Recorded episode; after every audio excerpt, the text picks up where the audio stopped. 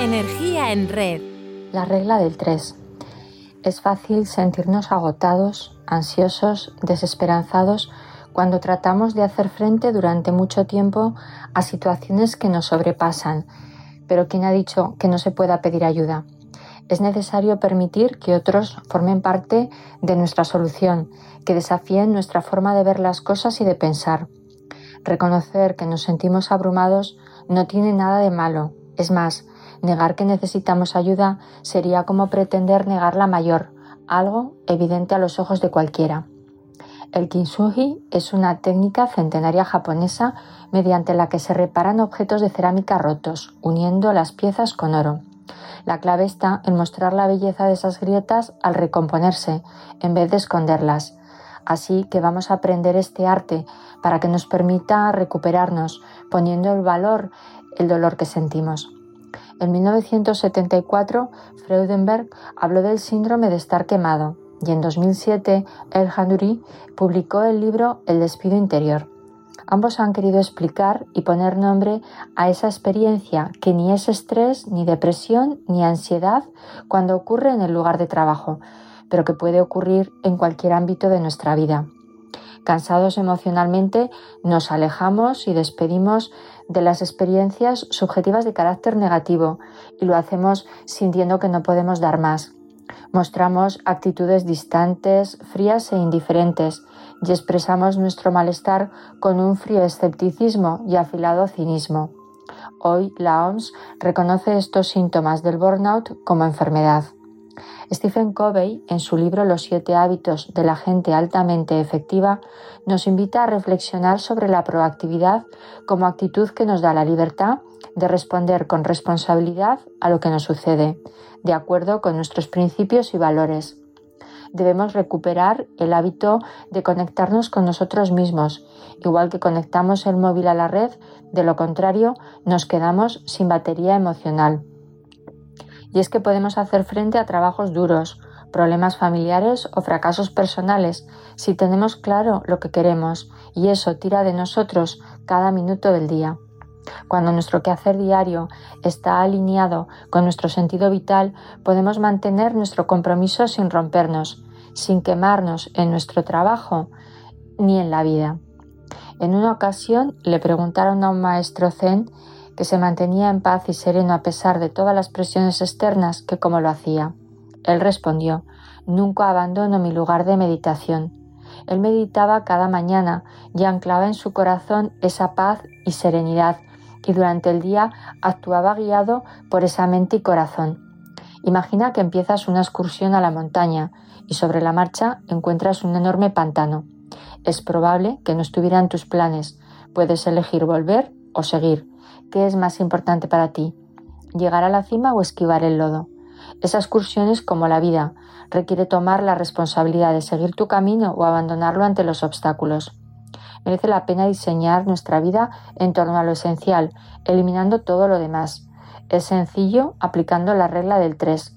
Cada tres semanas, dedicar tres horas a identificar tres cosas que quieres lograr en los próximos tres meses.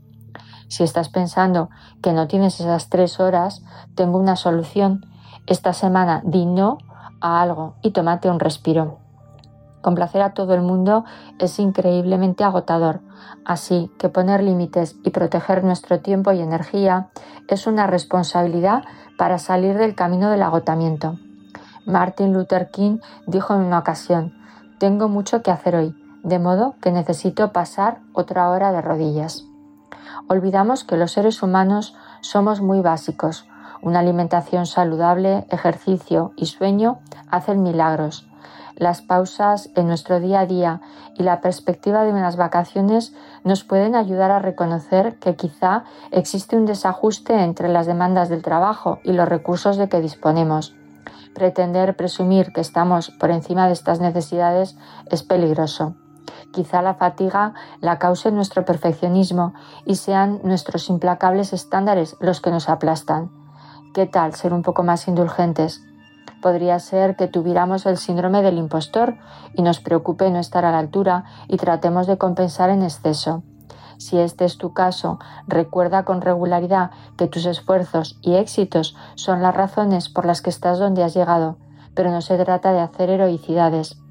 Podría ser también que estuviéramos forzando la máquina por miedo a perdernos algo, fruto de un simple exceso de ambición. Byung-Chul Han, filósofo coreano berlinés de adopción, habla en su libro La sociedad del cansancio que el exceso de positividad en nuestra sociedad la está llenando de individuos agotados, frustrados y deprimidos. Considera este pensador que en el actual escenario social víctima y verdugo son la misma persona. Ya no hace falta una dictadura ni un tirano para someter a la población, dice. Nos bastamos nosotros solos para explotarnos hasta la extenuación y paradójicamente vivimos bajo una falsa sensación de libertad. Es cierto que en ocasiones estamos demasiado ocupados y a la vez orgullosos de ello. Queremos hacerlo todo, tenerlo todo y lograrlo todo bajo un código de tener éxito y ser importantes, pero nada más lejos de la realidad. Transitar este camino solo conduce al agotamiento y nos aleja de lo esencial. Si alguna vez has jugado a la trampa china, sabrás que este juego consiste en un tubo de paja trenzada del grosor del dedo índice. Cuando colocas ambos índices dentro, uno en cada extremo, y tiras hacia afuera, la paja se encoge y se tensa. Cuanto más fuerte tiras, más estrecho se vuelve el tubo y más te atrapa. Sin embargo, si empujas los dedos hacia adentro, tendrás más libertad de movimiento. Ahora piensa que la vida es como una trampa china. Cuanto más luchas, más limitados quedan tus movimientos. Pero si dejas de luchar, consigues mayor libertad para hacer elecciones nuevas. Es hora de despertar y ser felices. Asumir con responsabilidad las áreas de influencia que tenemos, convencidos de que el cambio es lo normal y que las dificultades son oportunidades para superarnos y crecer, forja una personalidad resistente, capaz de comprometerse e implicarse en la vida. No importa lo que hagamos, cuando uno siente que está sirviendo a los demás, es que la tarea está bien hecha. Teresa de Calcuta dijo que si no se vive para los demás, la vida carece de sentido. Al contrario, cuando uno solo le preocupa ayudarse a sí mismo, el trabajo es menos bueno y se corren más riesgos, ya que estamos depositando en manos de los demás del destino la gratificación, el reconocimiento, la satisfacción, en definitiva, la experiencia de sentirnos bien. Siempre me ha llamado la atención que las personas que han dado su vida por lo que creen en ningún momento tiraron la toalla, nunca derrocharon energía en algo que no fuera defender su ideal, nunca sintieron que nada de lo que estaban pasando careciera de sentido. Nelson Mandela lo expresó de maravilla. No hay nada como volver a un lugar que parece no haber cambiado para descubrir en qué cosas has cambiado tú mismo. ¿Cuál es el primer paso que podemos dar? La planificación ayuda a nuestro cerebro a detectar y aprovechar cada oportunidad que surja, incrementando las posibilidades de éxito un 300%. También ayuda a contar de entrada con obstáculos y dificultades, ya que nos preparará para afrontar el camino. Descubrir lo que de verdad amamos en la vida será el oro que necesitamos para unir nuestros pedazos rotos y volver a ser con mayúsculas. El camino debe nacer en nosotros y nunca es demasiado tarde para llegar a ser lo que podríamos haber sido, decía George Eliot.